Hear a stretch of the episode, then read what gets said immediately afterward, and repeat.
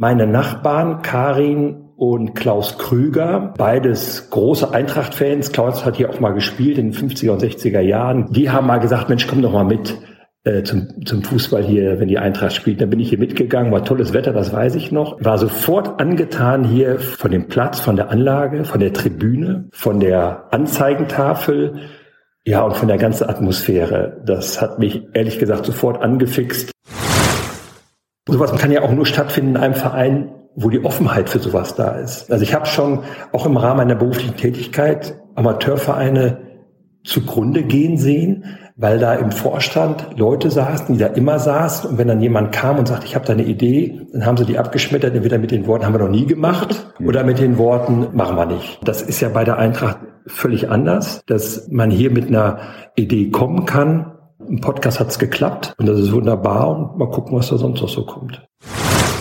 Ich wünsche mir, dass so diese Begeisterung in den untersten Jahrgängen noch stärker überschwappt in die etwas älteren Jahrgänge. Wer beim Pfingstturnier dabei war, das ich jetzt zum, letztes Jahr zum ersten Mal erlebt habe, also das hätte ich mir nie vorstellen können, dass ein, ein Fußballturnier so eine Wirkung entfalten kann wie dieses Pfingstturnier. Oder ich war am vergangenen Wochenende beim Hallenturnier der D-Junioren und die Begeisterung da sieht, und die Freude, mit der die Kinder dabei sind, äh, das finde ich jedes Mal berührend. Wer Begeisterung sucht, der muss sich diese Spiele und Turniere angucken, der wird sie da finden.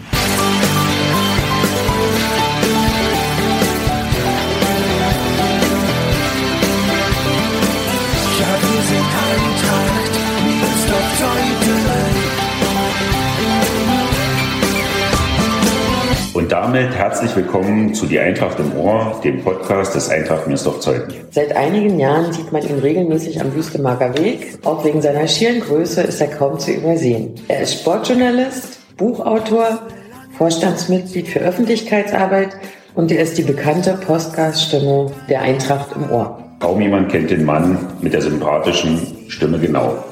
Wie hat es ihn eigentlich nach Zeuthen verschlagen?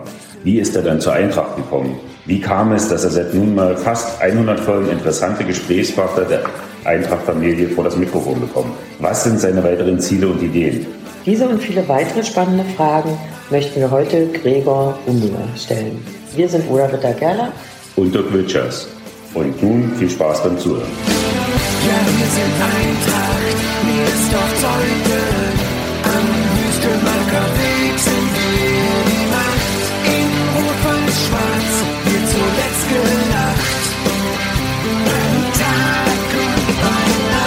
Hallo Gregor, schön, dass du da bist. Wir freuen uns sehr, dich heute hier auf der anderen Seite des Mikrofons begrüßen zu dürfen. Ja, vielen Dank für die Einladung. Oder Dirk, ich freue mich, bei euch zu sein. Mal auf der anderen Seite. Gregor, alle, die uns heute zuhören, kennen dich als die Stimme unseres Eintracht Podcasts. Du hast bisher 98 Episoden erstellt und uns viele Vereinsmitglieder und Unterstützer vorgestellt. Heute hat die Eintracht-Familie viele spannende Fragen an dich. Ich bin gespannt. Es ist kaum zu überhören. Der Gregor ist natürlich nicht aus Zeuthen, ja. sondern wir wissen, du bist in Münster geboren. Ich bin in der Nähe von Münster geboren, in Ostbefern, so heißt Ostbefern und in Telchte aufgewachsen. Also ich bin da mal in Ostbefern geboren. Das ist bei Münster in Nordrhein-Westfalen und dort auch aufgewachsen, zur Schule gegangen, aber dann direkt nach dem Abitur zum Zivildienst nach Techte gezogen. Das war so zehn Kilometer weiter. Und wie ist man dann nach Zeuthen gekommen? Das würde natürlich uns alle interessieren. Es war ein langer Weg mit ein paar Umwegen. Ich habe in äh, Techte dann auch nach meinem Zivildienst das Glück gehabt, bei der Münsterschen Zeitung ein Volontariat zu bekommen, also eine Ausbildung zum Redakteur. Habe dort dann noch drei oder vier Jahre als Redakteur in der Lokalredaktion gearbeitet und hatte dann das Gefühl, ich müsste mal ganz was anderes machen.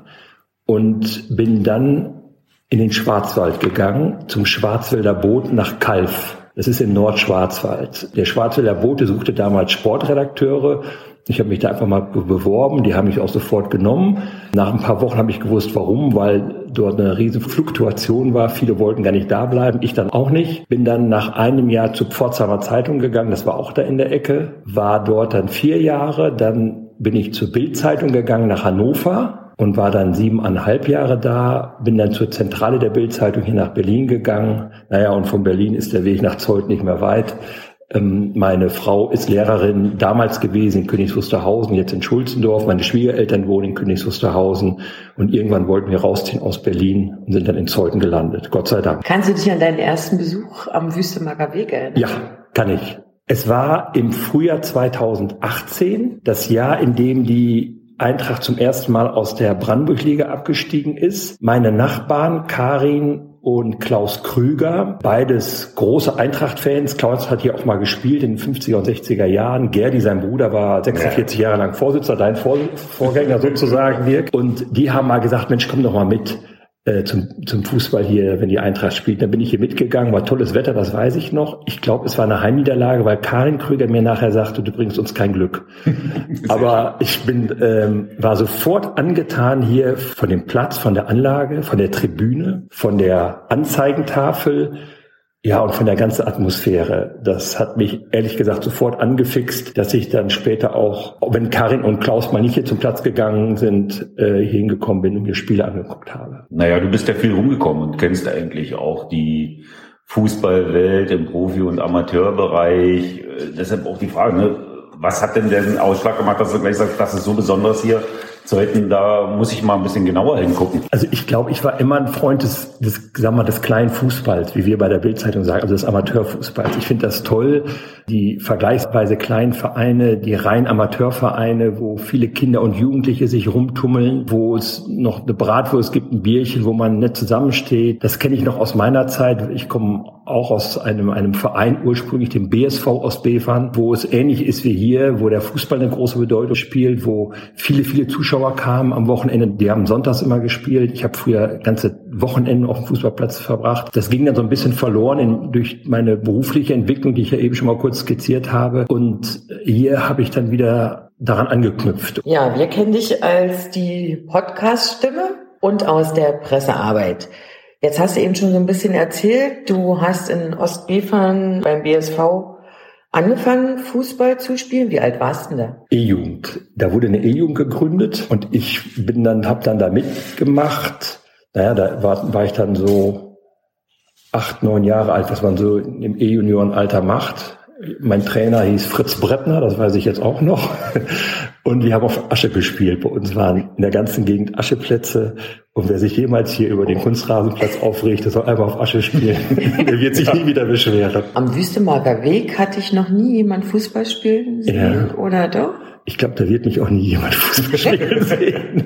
Zeitlang haben wir von der, von der Redaktion aus in Berlin uns manchmal vormittags getroffen, wenn wir so Spätdienst hatten haben da im äh, Volkspark Friedrichshain noch so ein bisschen gekickt. Ah, das habe ich dann irgendwann sein gelassen, weil ich dann auch so Sorge hatte.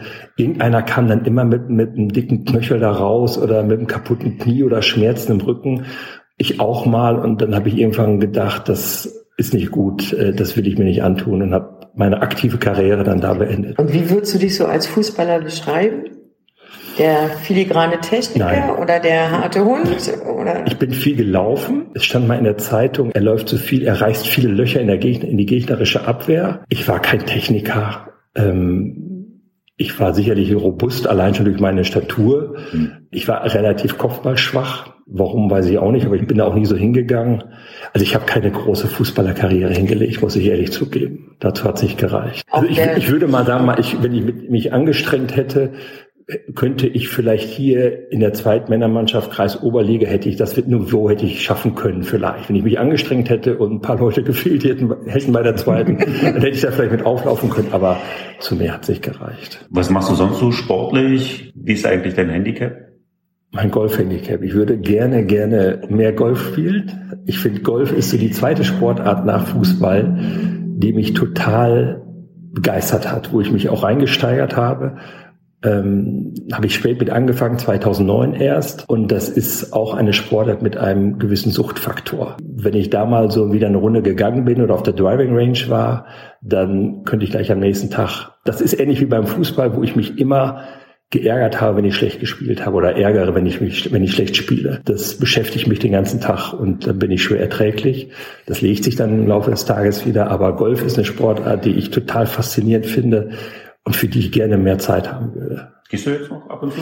Ich war lange nicht mehr. Ich hatte ja mal so einen Bandscheibenvorfall vor zwei Jahren, habe ich mich so ein bisschen da zurückgenommen, aber ich werde da nochmal angreifen, ganz sicher. Ich werde nie das, das Level erreichen, was ich erreichen möchte, aber ich werde immer darum kämpfen, es irgendwann mal zu erreichen. Gregor, wir haben schon gehört, du bist ja Sportjournalist bei der Bild. Ne? Also viele können sich vielleicht ein bisschen was darunter vorstellen, aber wie kommt man eigentlich dazu? Du hast gesagt, schon immer dafür interessiert und wie sieht eigentlich ein Arbeitstag aus? Also es gibt ja so verschiedene Bereiche, in denen man tätig ist. Ich war früher, war ich in Hannover, war ich Reporter. Also ich war viel unterwegs mit dem VfL Wolfsburg oder Hannover 96. Ich war jeden Tag beim Training, bei Wind und Wetter, Kollegen dabei. Wir waren bei jedem Spiel dabei, Heimspiel, Auswärtsspiel. Wir waren, denke ich jetzt gerade dann in jedem Trainingslager dabei, immer einer von uns, das war jetzt so im, im Januar immer ganz schön, so im, in Spanien oder wo die immer waren oder in Portugal. Und ich habe so die ganze Zeit die Mannschaft betreut. Also ganz am Anfang den VfL Wolfsburg in der Bundesliga, dann Hannover 96, dann sind die 2002 auch aufgestiegen in die Bundesliga und da bin ich dann dazugekommen, habe dann mit Hannover betreut. Ja, und das, man sucht die ganze Zeit nach Geschichten, man spricht mit Trainern, mit Spielern. Das war damals noch ein bisschen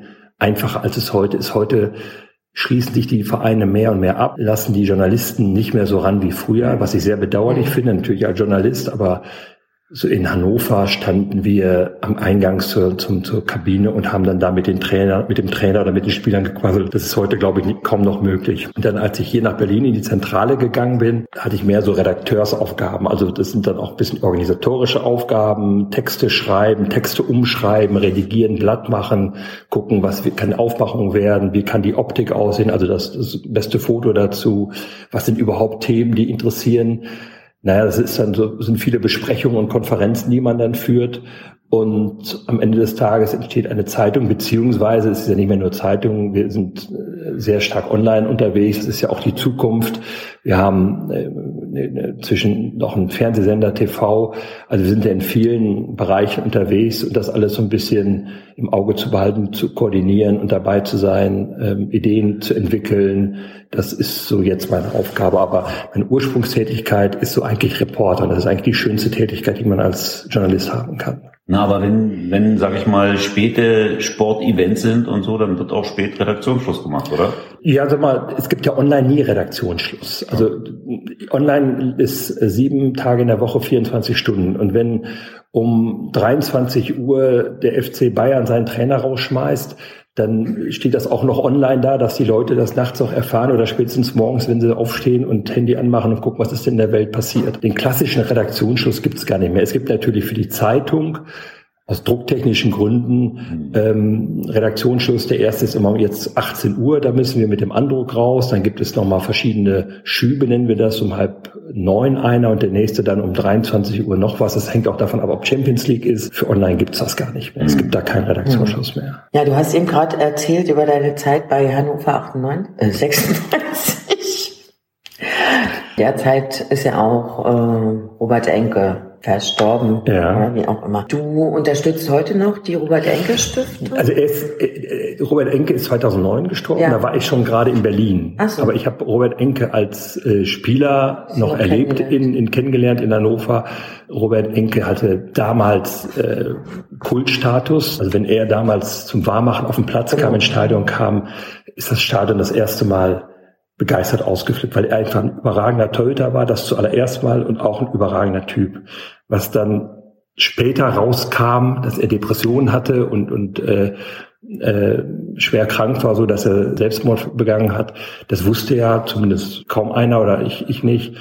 Ich habe ihn die paar Male, mit die ich ihn auch interviewt habe, als besten Sinne nachdenkliche Menschen kennengelernt, der sehr reflektiert auch über, über andere Dinge des Lebens nachgedacht ja. hat war ja ein großer Tierfreund, mit seiner Frau zusammen den Tierschutz was getan und andere Sachen. Er hatte ja auch eine sehr sagen wir mal, spannende Biografie. Er ist in Mönchengladbach groß geworden und dann nach Portugal gegangen, ist zum FC Barcelona gegangen, was ja auch nicht vielen passiert. Ganz früh wieder weggegangen, ganz kurz in der Türkei gewesen und dann wollte er zurück in die Bundesliga und ist in Hannover gelandet und war da auch äußerst beliebt und ist ja dann, vielleicht erinnert sich der ein oder andere an die Bilder, als er dann gestorben ist. Ähm, das war für ganz Fußball Deutschland die ganzen Umstände und das, was da rauskam, schon sehr dramatisch und äh, sehr traurig auch. Was meinst du, was wir davon mitnehmen können? Ich glaube, das ist ja auch ein, ein Verdienst der Witwe der Theresa Enke, dass sie diese Krankheit Depression bekannt gemacht hat und so ein bisschen aus der, der Tabuzone geholt hat. Es wird heute offen darüber gesprochen, auch wenn es um Leistungssportler geht. Mhm. Also auch Leistungssportler können seelisch krank sein.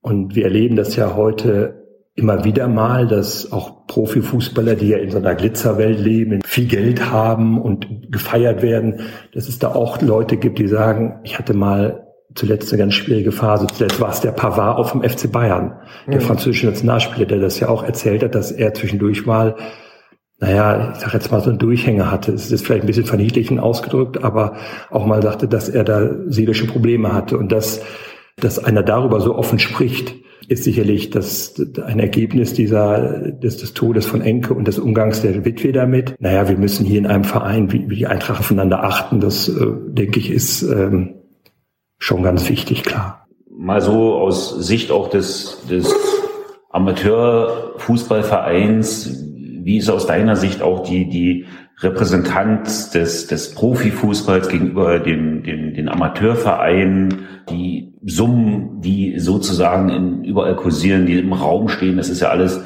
was, was wir überhaupt nicht mehr verstehen können. Äh, wie, wie siehst du das so, sag ich mal, auch mit den, sag ich mal, mit deiner Erfahrung als, als Journalist und jemand, der nahe dran ist, äh, sage ich mal, an diesen, an diesen ganzen Geschehnissen. Äh, wie, wie siehst du das? Ich glaube ja, dass sich der Profifußball immer mehr vom Amateurfußball abkoppelt, schon allein wegen, wegen der Summe, um die es da geht. Das ist ja kaum noch zu begreifen, was da für Ablösesummen fließen, für Gehälter gezahlt werden. Und das Problem, das ich sehe, dass das beim DFB gar nicht so erkannt wird, dass der Profifußball da so ein ganz, ein ganz eigenes Ding spielt, eine ganz eigene Rolle spielt und die Amateure da immer mehr hinten überkippen. Ich weiß auch ehrlich gesagt gar nicht, wie man da eine Wende herbeischaffen kann. Ich glaube, dass am Ende des Tages die Amateure ein Stück weit auch für sich ihr eigenes Ding machen müssen, zusammenstehen müssen. Aber ich glaube, sie dürfen Unterstützung, in welcher Form auch immer, vom Profifußball da nicht mehr erwarten. Dieses ganze Verbandswesen, FIFA, wo man das Gefühl hat, dass Korruption schon eine gewisse Bedeutung hat. Du bei der UEFA wahrscheinlich nicht ganz anders oder beim DFB, wo eine Zeit lang nahezu wöchentlich irgendwie die Steuerverhandlung rein rausspaziert ist. Das ist alles so Entwicklung, glaube ich, wo wir jetzt auch hier bei der Eintracht und bei anderen Amateurvereinen so an die Birne packen und sagen, Mensch, ihr macht uns den schönen Fußball, ihr macht ihn kaputt, ja. wenn ihr so weitermacht. Wir leisten hier an der Basis Kernearbeit und versuchen hier Mädchen und Jungen zu begeistern und bei der Stange zu halten für den Fußball, was irgendwann auch vielleicht mal den, dem großen Fußball zugutekommt und ihr, ihr beschäftigt euch nur mit euch selbst. Eine ganz schwierige Entwicklung. Aber wie die umzudrehen ist, das, das weiß ich ehrlich gesagt nicht. Am Ende des Tages für den Amateurfußball nicht gut. Was sagst du zum Abschneiden der deutschen Nationalmannschaft? Naja, das passt so ins Bild, finde ich, so dass, dass man das Gefühl hat, ähm, die können ja alle Fußball spielen, aber es fehlte so diese, diese Begeisterung, auch sein, wenn man so schön sagt, sein Herz auf den Platz zu lassen. Und ich fand dann so ab dem Viertelfinale hat man dann gesehen, da hätten wir nur gestört. Also da waren halt nur Mannschaften da, Mannschaften, wo, wo Spieler da waren, die auch eine Menge Kohle verdienen und die alle Topstars sind, aber die, die, die so eine Begeisterung mitbringen für, für die WM, für den Fußball, für das Turnier und einfach, ja, ihr Herz auf den Platz lassen. Und das fehlt bei uns in der, in, in der, in der Nationalmannschaft. Das hat Hansi Flick offensichtlich auch noch nicht reingekriegt. Man beschäftigt sich auch mit vielen anderen Dingen drumherum, die vielleicht auch ablenken. Ähm, auch da weiß ich nicht, ob diese Entwicklung so schnell umzudrehen ist. Ich bin da nicht so optimistisch, wie andere das sind. Und äh, sage ich mal so, auch die Austragung in Katar ist ja relativ umstritten gewesen, so sage ich mal, aus deutscher Sicht, wir tun uns ja immer mit solchen Sachen ziemlich schwer, ne? die ganze Berichterstattung und das Medienpräsenz, das am Anfang auch war, das aus meiner Sicht kann das auch nicht hilfreich sein. Weder für die Begeisterung einer WM oder auch für die sportlichen, ja. äh, sage ich mal, Ziele, die so eine Mannschaft in so einem Turnier braucht und den Kopf, den man dafür auch braucht. Das, das eine sind ja die Medien, die darüber berichten, das andere ist der DFB, der damit umgehen muss. Und wie er damit umgegangen ist, das war äußerst schlecht. Das muss man einfach sagen. Das war ganz schlechtes äh, Management, wie ich fand. Ich meine, vielleicht ist das auch ein Grund, warum Oliver Bierhoff dann zurückgetreten ist oder aufgehört hat. So ganz überraschend kam die Diskussion ja nicht. Also die waberte ja schon in den letzten Monaten und Jahren. Und dann war man da in Katar und dann wurde man doch irgendwie von dieser Diskussion überrascht. Da hätte ich mir schon vorstellen können, dass ein großer Verband mit, mit einem riesen Apparat auf sowas besser eingestellt ist und vorbereitet ist. Aber man hat das Gefühl, das Problem kommt erst jetzt in Katar auf die zu. Naja, und das Ergebnis sah man, dass sie in den ersten Tagen eigentlich nur damit beschäftigt war und nicht mit der Frage, wie können wir denn jetzt die WM angehen sportlich? Und das scheint auch ein Stück weit dazu beigetragen zu haben, dass sie auch wieder in der Vorrunde rausgeflogen sind. Sag ich mal, du erlebst natürlich als Sportjournalist im Allgemeinen recht viel. Vielleicht äh, kannst du auch mal ein bisschen so noch aus deinen beruflichen Highlights äh, so kurzen Abriss geben, was du persönlich so für deine Favoriten zählst? Sag mal, das, das für mich beruflich schönste Erlebnis war als Journalist der Aufstieg von Hannover 96 in die Bundesliga 2002. Das war so eine Mannschaft, die bei der das gar kein Thema war. Dann war Ralf Rangnick wurde Trainer und der hat dann aus, aus zwei, einer Zweitligamannschaft eine echt tolle Bundesligamannschaft gemacht. Könnte noch viele äh, Namen aufzählen. Im Tor war Sivas, Krupnikovic, Altin Lala, Später kam Jerry Steiner dazu, Jan Schimak war da. Das waren alles so, so Jungs, wo man, glaube ich, dachte, ach ja, so, so Zweitliga. Und Ralf Rangnick hat aus dieser Mannschaft dann in kurzer Zeit eine Bundesligamannschaft geformt. Das erste Saisonspiel, weiß ich noch, war hier in, bei Union. 2 zu 2 ging das, wenn ich das richtig weiß, auch. Und dann sind sie durchgestartet, haben eine mega Saison hingelegt und dann hat man gemerkt, dass Hannover, wo ich da gewohnt habe, eine Bundesligastadt ist, eine Fußballstadt ist. Der Aufstieg stand schon lange fest und die Aufstiegsfeier hat an einem Montag stattgefunden, was ich schon ein bisschen seltsam fand, aber war egal. Und man hatte so mit 10.000 Fans gerechnet am Rathaus. Ich glaube, es kam 40.000. Da war eine ganz große Begeisterung da. Und das Schöne war, dass die Mannschaft dann in der Bundesliga weiterhin tollen Offensivfußball gespielt gespielt hat und damit zu kämpfen hatte, sicherlich dann im ersten Jahr drin zu bleiben. Aber wir waren da sehr nah dran an, an den Spielern es ist dann als für einen Journalisten auch leichter, mit einer erfolgreichen Mannschaft zusammenzuarbeiten. Dann geben alle gerne Auskunft. Ein Jahr später im Abstiegskampf also, war es dann schon ein bisschen schwieriger.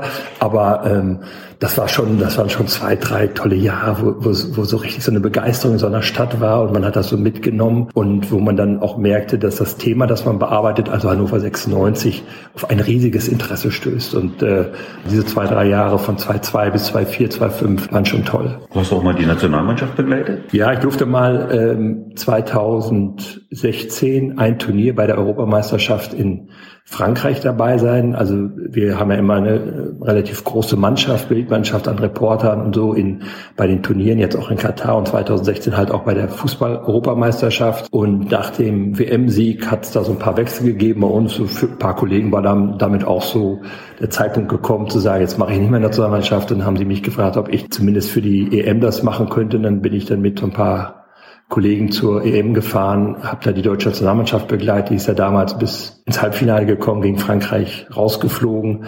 Ähm, das waren, waren anstrengende sieben Wochen. Es gab auch ein Vorbereitungstrainingslager, aber es hat sehr viel Spaß gemacht und da so ein bisschen dran zu sein, tolle Stadien zu sehen in Frankreich, in Marseille, in Bordeaux, äh, auch in Lille, die haben ganz tolles Stadion. Das war schon sehr spannend. Na, das ist doch bestimmt beliebt bei euren Kollegen, oder? Wird da gelost, wer da mit darf? Oder? Nein, es sind schon Leute dabei, die, sagen wir, die Reporter, die einen gewissen Draht zu den Spielern auch haben. Also da ist, auch immer mindestens ein Bayern-Reporter dabei, weil der FC Bayern halt irgendwie das Gros der Nationalmannschaft stellt, logischerweise. Ein Dortmund-Reporter ist auch meistens dabei, weil die auch ein paar Nationalspieler stellen. Letztes Jahr in Katar eine Kollegin aus Leipzig dabei, weil die halt auch mittlerweile ein paar Nationalspieler haben. Also es macht auch Sinn, die Mannschaft, die, die Mannschaft der, der, der, die Redaktion so zusammenzustellen, dass da Leute dabei sind, die die Spiele auch aus ihren Vereinen so ein bisschen kennen. Und ähm, ich kannte jetzt keinen, aber ich habe das war dann so, so ein bisschen da für die Organisation zuständig. Ich habe die, die Truppe so ein bisschen geleitet und, und den Kontakt zu Berlin gehalten. Die Kollegen waren dann so oft bei meinem Training dabei oder bei den Pressekonferenzen. Manchmal war ich da auch mit, aber ich habe dann versucht, das eine oder andere äh, zu koordinieren und von denen fernzuhalten, damit die sich dann auf die hm. Reportertätigkeit konzentrieren können. Gregor, wir wollen natürlich noch ein bisschen auch über die Eintracht sprechen. Gerne. Und natürlich über dich. Die Fans, die uns heute hören, hören ja. hier die 99. Folge ja. des Podcasts Die Eintracht im Ohr. Kannst du dich noch erinnern, wie es eigentlich zu der Idee kam? Und äh, das ist ja nun mittlerweile der erste Podcast zwei Jahre her. Mhm. Äh, an deine erste Aufnahme? Ja. Also die Idee kam durch Corona, bin ich mehr mit dem Auto gefahren und weil ich irgendwann diese Radionachrichten und Radiosendungen irgendwie nicht mehr ertragen habe, habe ich viel Podcast gehört. Meine Frau hörte damals schon viel Podcast. Ich bin dann auch noch stärker eingestiegen als vorher schon. Ich war damals schon so ein bisschen, du warst ja auch dabei, Dirk und oder auch, so ein bisschen im Vorstand mit dabei und habe mir schon die Frage gestellt, in Corona-Zeiten, wie können wir es schaffen, die Leute, die Mitglieder, die Freunde und Fans so ein bisschen an die Eintracht zu binden, wenn sie schon nicht jedes Wochenende Fußball gucken können, weil hier nichts mehr stattfand. Und da habe ich mal die Kollegen in der Redaktion gefragt, die für bei uns Podcasts gemacht haben, ist das eigentlich schwierig? Und die sagten, nee, also haben mir dann so ein paar Handgriffe gezeigt, ein paar Programme genannt und mir erzählt, worauf ich zu achten habe. Und ich glaube, da bin ich zu dir mal hingegangen, Dirk, oder wir saßen hier im Vorstandszimmer und dann habe ich gesagt, du lass doch mal einen Podcast machen. Hast du, glaube ich, gesagt, ja, mach mal. Und dann habe ich Steve Banse gefragt, du sag mal, ich möchte gerne hier also gucken, ob wir so einen Podcast regelmäßig machen. Äh, können wir einfach mal zusammen einen machen, einfach mal aus einem, aus einem Testballon. Und Steve hat sofort ja gesagt. Wir haben dann vorne in der Kabine gesessen und haben den ersten Podcast aufgenommen. Und dem folgten 98 weitere. Mittlerweile ist ja dieser Eintracht-Podcast so eine, also eine richtige Institution geworden. Ja. Hier. Hat dich diese Entwicklung überrascht? Hättest du damit gerechnet, dass wir, oder dass sich das so institutionalisiert, dass man sonntags eigentlich schon drauf wartet? Hat er jetzt um sieben schon hochgeladen oder erst um elf?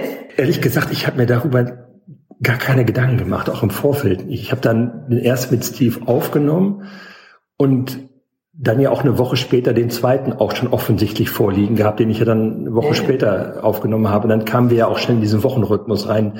Es stellte sich dann heraus, es ist sehr ambitioniert, jede Woche einen Podcast zu machen. Andererseits habe ich mir gesagt, es ist Corona-Zeit, es findet nicht statt, jetzt alle drei Monate einzumachen, ist auch schwachsinnig. Also erstmal jede Woche. Dass das dann so, sagen wir mal, für viele offensichtlich ein fester Bestandteil ist, das ist schön, das ist toll. Ja, wenn das so ist, dass, dass Leute sagen, Mensch, wann, wann kommt der nächste Podcast? Das finde ich schön. Aber so Stefan Becker schreibt oft samstagsabends der WhatsApp, wer ist der morgen im Podcast? Und ähm, solange der jeden Samstag schreibt, ähm, habe ich das gute Gefühl, dass der noch weiter gerne gehört wird. Ja, ja, also bei mir ist das so, wenn ich sonntags aufstehe, und das Handy anmache, dann gucke ich als erstes, ob der Podcast schon hochgeladen ist oder ja. nicht. Andere gehen in die Kirche und andere ja. das Podcast. Ja. ja. Finde ich ja toll, dass, dass es Leute gibt, die da offensichtlich das zu ihrem, in ihrem Wochenrhythmus eingebaut haben. Ja, aber das, ich hatte nie damit gerechnet. Ich hatte mir aber, wie gesagt, auch nie Gedanken gemacht, wie lange wird das laufen. Ähm, wird das jetzt wirklich jede Woche erscheinen, aber irgendwann war ich so in dem Rhythmus drin und fand das auch wichtig, erstmal beizubehalten. Mittlerweile wissen wir auch, dass auch die überregionale Anerkennung, sage ich mal, des Podcasts so ein bisschen seinen Lauf genommen hat. Ne? Unter anderem war ja im letzten und vorletzten Jahr zwei Runden in die Sterne des Sports mhm. von der Volksbank äh, sehr erfolgreich. Dann war ja letztes Jahr die Auszeichnung im Rahmen der Sepp Herberger, mhm. Sepp Herberger Awards für den Bereich Fußball digital. Auch eine wahnsinnige Entwicklung und alles so ein bisschen überwältigend. Wie hast du es aufgenommen? Und äh wir waren ja bei der ersten Party sozusagen dabei, Dirk. Es ist, finde ich, erstmal toll, dass Vereine für ihr, ihr Engagement gewürdigt werden, welches auch immer. Das ja. ist wichtig. Ich finde das ganz wichtig. Ja. Ich würde das gar nicht so auch auf dem Podcast nur beziehen, auch gerade den Award. Das, ja. das, da ging ja um Fußball digital. Da haben wir uns sicherlich mit dem, dem Podcast so ein bisschen vorangestellt. Ich habe die Bewerbung ja damals fertig gemacht. Und man muss, glaube ich, so ein Vorzeigeprojekt haben, wo man so ein bisschen mit, mit Vortritt, aber wir haben auch alle anderen digitalen Aktivitäten des Vereins mhm. aufgeführt. Und ich glaube, dann war es das Gesamtpaket, was so zu dem, zu diesem Preis geführt hat. Ja, es ist natürlich eine Motivation, auch weiterzumachen. Und es zeigt auch, was möglich ist, wenn man einfach mal so macht und es versucht. Das ist ganz toll für den, für den ganzen Verein. Es kommt auch noch ein bisschen was bei rum, gab ein bisschen Geld für die Vereinskasse. Also von daher ist das, ich das sehr, sehr gefreut. Es waren ähm, schöne Feste.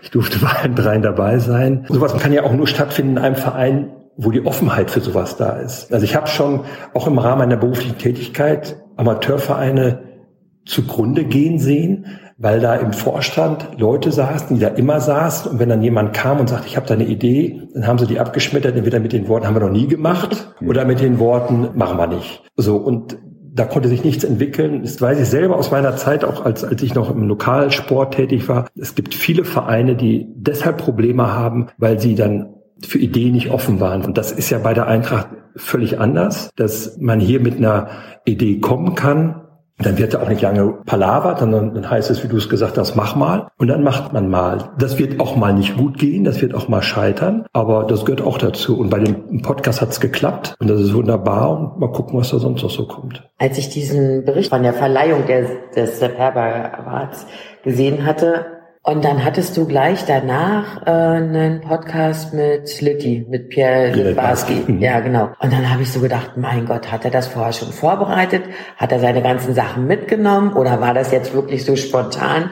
Habe ich bis heute nicht rausgekriegt. Wie ist es denn Das gewesen? war spontan. Naja, da kommt dann so ein bisschen wahrscheinlich auch mein Reporter äh, Herz durch. Und André Wittmann und ich saßen da bei der Verleihung, die sehr lange gedauert hat. Und nachher kamen wir alle gemeinsam auf ein Foto und dann Pierre Lebarski war sowas wie so ein, so ein Pate für diese Kategorie äh, Fußball digital. Und dann hatte er uns, glaube ich, gratuliert. Dann habe ich gesagt, kann ich mal eben fünf, sechs Fragen stellen, dann machen wir einen kleinen Podcast daraus. Und Pierre Lebarski ist ja so ein Typ, der sagt, ja, ja komm, machen wir schnell. Genau. Haben uns da hingesetzt. In so einen Sessel habe ich schnell ein paar Fragen gestellt und Pierre Lebarski ist dann auch ein Typ, der dann weiß, dass er ihm schnell was erzählen muss und kann. Und ich, so ein bisschen kannte ich ja seine Vita und wusste äh, seinen Hintergrund so ein bisschen. Ja, und das war dann relativ spontan und schnell. Aber war schön, mal einen Weltmeister genau. im Podcast zu haben. Also so oft kam das jetzt nicht vor. Die Eintracht mit dem Weltmeister. Genau. Das Format Podcast, die Eintracht im Ohr, war aber nicht dein Einstieg hier in den Verein, sondern äh, du hast schon im Vorfeld unser kleines Anekdotenbuch äh, Du machst heute noch ein Tor geschrieben. Mhm. Vielleicht äh, kannst du auch noch mal ganz kurz unseren Zuhörern erklären, wie kam es eigentlich dazu? Was hat dich da angetrieben, so ein Buch zu verfassen? Muss ich wieder auf Karin und Klaus Krüger zurückkommen, die mich hier so ein bisschen mit zur Eintracht genommen haben. Und dann habe ich Klaus mal irgendwann gefragt, als ich so schon ein paar Mal hier war und wir oft über die Eintracht gesprochen haben. Sag mal, Klaus, gibt es eigentlich irgendwie ein Buch über die Eintracht, so mit der Geschichte und so eine Chronik, irgendwas? Sagt er, das wüsste er gar nicht. Aber er wird sich mal kundig machen. Dann hat er oder Karin haben dann hier in der Geschäftsstelle angerufen und sind dann bei Andreas Wawziniak gelandet. Und dann haben sie ihm wohl von mir erzählt. Ich glaube, so geht die Geschichte. Und Andreas hat dann gesagt, äh, gib mir mal die Nummer, ich rufe den mal an. Und dann äh, wusste er, dass ich Sportjournalist bin und rief mich dann mal irgendwann an vormittags, fragte mich, ob ich mich jetzt für die Geschichte von Eintracht interessieren würde. Ich sage ja. Und ja, er hätte hier zwei, drei Kisten stehen vom früheren Vorsitzenden Gerdi Krüger. Das ganze äh, Material, das er gesammelt hat. Ich könnte mir das ja mal angucken, vielleicht könnte ich damit was machen.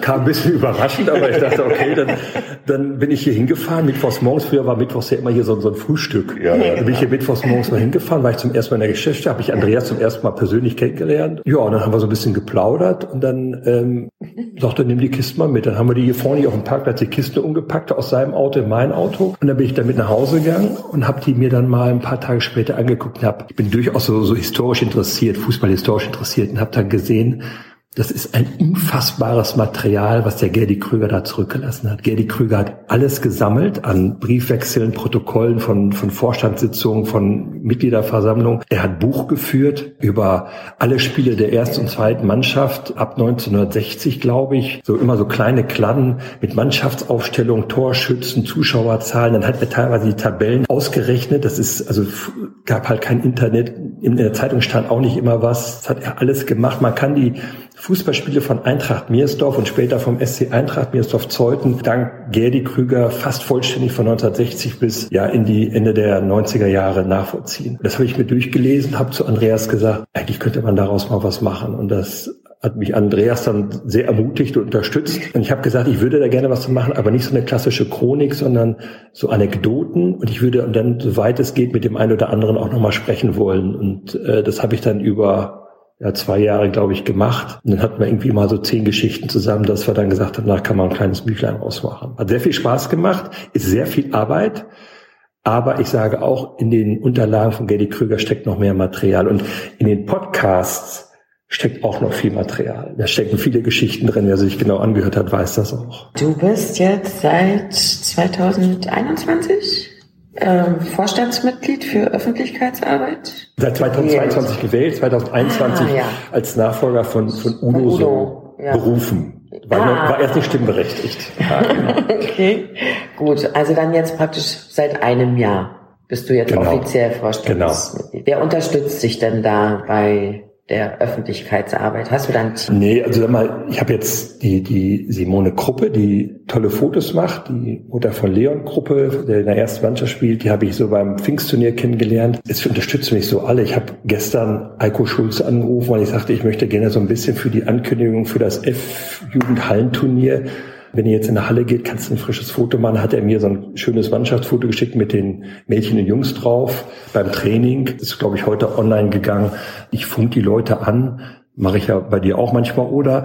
Und sag, schick doch mal ein Foto, wenn du irgendwo auf dem Fußballplatz bist und ich arbeiten muss. Und viele im Verein unterstützen mich da, wenn ich sie anschreibe und sage, du bist doch gerade da, ich sehe das doch im Live-Ticker oder so, schick mir doch mal ein Foto, dann mache ich einen Text daraus, telefoniere noch ein bisschen hinterher. So, so ein festes Team habe ich nicht, aber Emilio Köhler, der hat ja auch im Podcast verraten, dass er Sportjournalist werden möchte und ich habe ihm dann gesagt, dann ist es gut, bei mir in die Schule zu gehen. ja, wer, wer hier zur Eintracht kommt, zum Punktspiel von den Männern, der kriegt natürlich auch die Möglichkeit, ein schönes Stadionheft und das ist auch online. Das ist natürlich auch immer eine Arbeit, die natürlich vorbereitet werden muss. Wie schaffst du das, äh, auch die Texte zu machen und alles? Also, also ich mache die Texte so im Wesentlichen. Dennis Wolpert macht ja das Layout und ähm, dann drucken wir das in der Regel gemeinsam hier. Naja, das ist Arbeit ist aber ist auch eine schöne Arbeit. Es macht ja Spaß. Ich versuche jetzt seit dieser Saison in jeder Ausgabe ein Interview reinzukriegen ähm, mit dem Spieler oder auch mit einem, der mit der ersten Mannschaft jetzt sich zwingend was zu tun haben muss. Das kann war mal Thomas Jakob, Trainer der zweiten Mannschaft und ansonsten so ein paar kleine Meldungen, Notizen damit die Leute, die hier zu Spielen kommen und sich das Stadionheft schnappen oder es online auf, abrufen, man kann es ja mittlerweile online auch sehen, so ein bisschen wissen, was so, was so los ist bei der Eintracht. Denn ich glaube, das wird vor allem von älteren Leuten gekauft, die. Und von mir. Und von dir, dir, vielen Dank, die nicht so online-affin sind, also von den noch älteren, als du das bist, äh, die, die nicht so online-affin sind. Und ich glaube, die können dann da noch mal so ein paar Informationen über den Verein bekommen, die sie ja. sonst nicht bekommen. Und das ist, glaube ich, ganz wichtig für die. Das ist halt für die, die dann noch so ein bisschen Haptik Genau, genau. Ja. durchaus verständlich, habe ich auch einen Sinn für.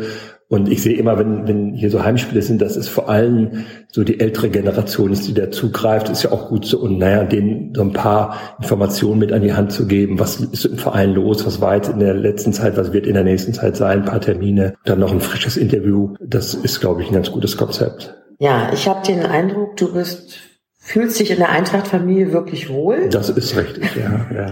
Das ist schön, das freut uns. Wir hoffen, dass das auch noch so bleibt. Für die Familie stellt man sich ja immer auch so ein paar Ziele. Was stellst du dir denn so vor für die Eintracht, sowohl als Verein oder eben auch sportlich? Sportlich finde ich es schön, wenn wir jetzt, mal so kurzfristig denkt, hier in der Landesliga ähm, was die Männer angeht, weiter oben mitspielen, vielleicht sogar den Sprung zurück in die Brandenburg-Liga schaffen ich wünsche mir, dass so diese Begeisterung in den untersten Jahrgängen noch stärker überschwappt in die etwas älteren Jahrgänge. Wer beim Pfingstturnier dabei war, das ich jetzt zum, letztes Jahr zum ersten Mal erlebt habe, also das hätte ich mir nie vorstellen können, dass ein Fußballturnier so eine Wirkung entfalten kann wie dieses Pfingstturnier und zwar noch Tage später. Also wenn man dann so Pfingstsonntag oder Pfingstmontag unterwegs, weil man irgendwie merkt, dass das, das, das lebt doch das Pfingstturnier. Oder ich war am vergangenen Wochenende beim Hallenturnier der D-Junioren, das super organisiert war. Also Marco Matern und Martin Rosenbold und, und, und ein paar andere Leute haben das, glaube ich, so gemacht. Und die Begeisterung da sieht, die Freude, mit der die Kinder dabei sind, das finde ich jedes Mal berührend. Oder wenn ich sehe, die D-Mädchen, die in der Landesliga sehr, sehr erfolgreich sind und äh, einfach tollen Fußball spielen.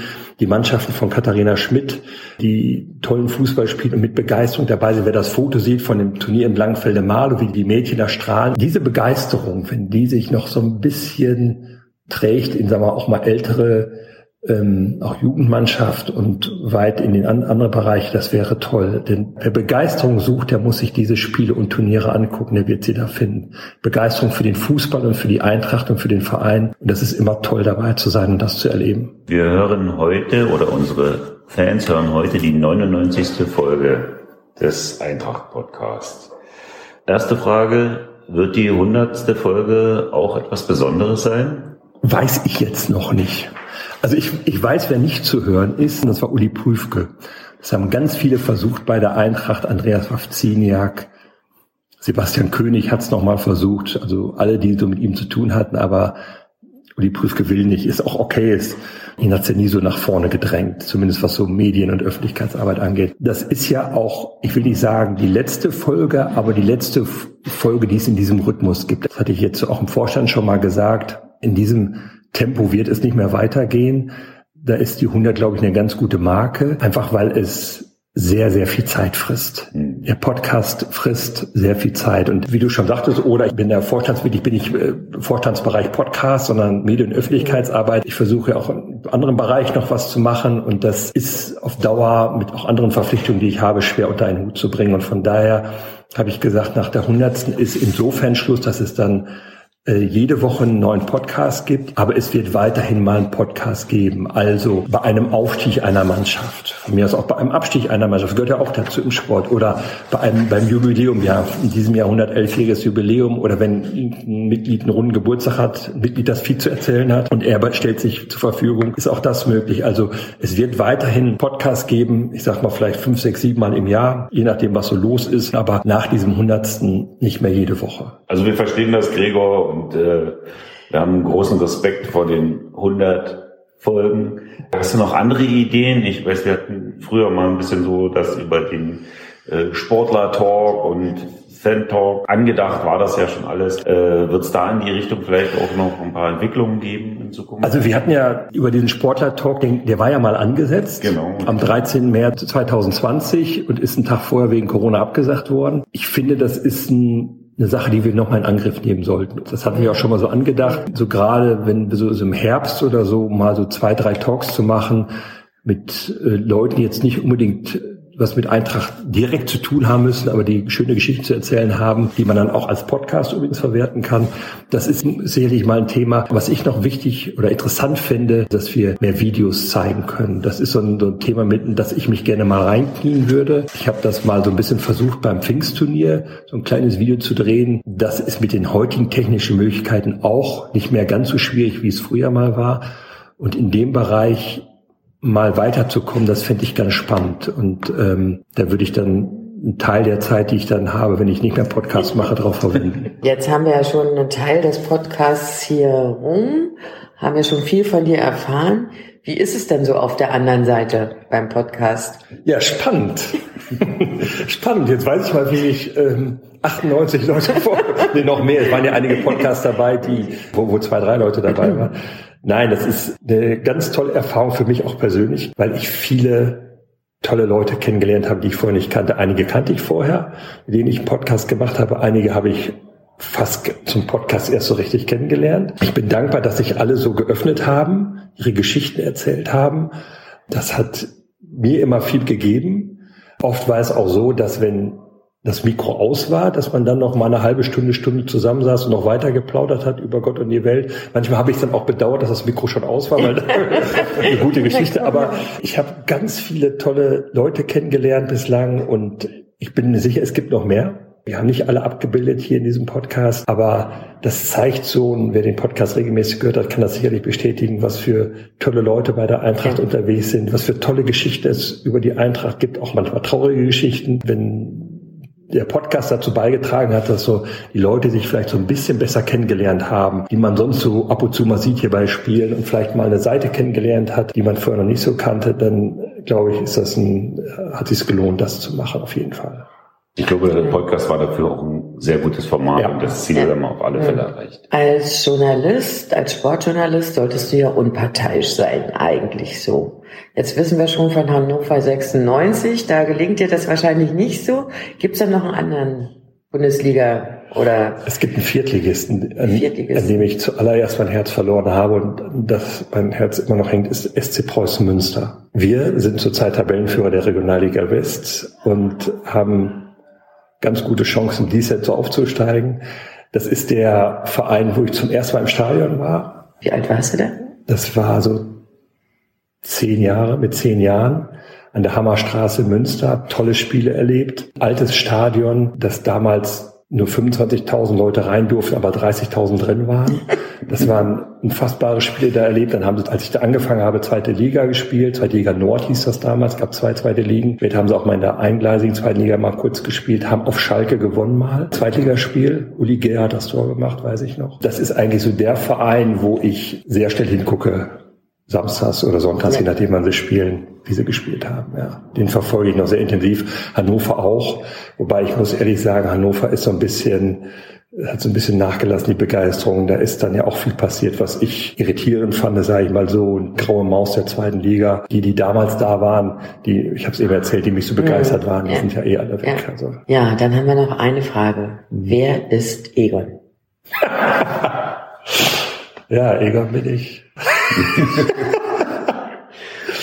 Egon war mein Spitzname. Ich glaube, in der, also in der Schulzeit nannten mich viele Egon. Und ich glaube, das hat ein Kumpel von mir, der in der Nachbarschaft wohnte, hat den Namen erfunden. Der hat, glaube ich, immer so Leuten Spitznamen gegeben. Und Egon hielt sich bei mir bis zum Ende der Schulzeit. Und dann bin ich ja weggegangen und dann hat sich das äh, so ein bisschen, also ich glaube, wenn jetzt einer reinkommen würde, mit dem ich so Abitur gemacht habe, ja. so einige, die würden reinkommen und sagen, hallo Egon. Mein A-Jugendtrainer, Friedhelm Hülsmann, hat, glaube ich, eineinhalb Jahre in dem Glauben gelebt, ich würde wirklich Egon heißen. Das ist rausgekommen. Damals gab es noch nicht DFB-Net, so wie heute, sondern dann wurde so schriftlich ein Spielberichtsbogen ausgefüllt mit Namen, Passnummer, Geburtsdatum. Genau.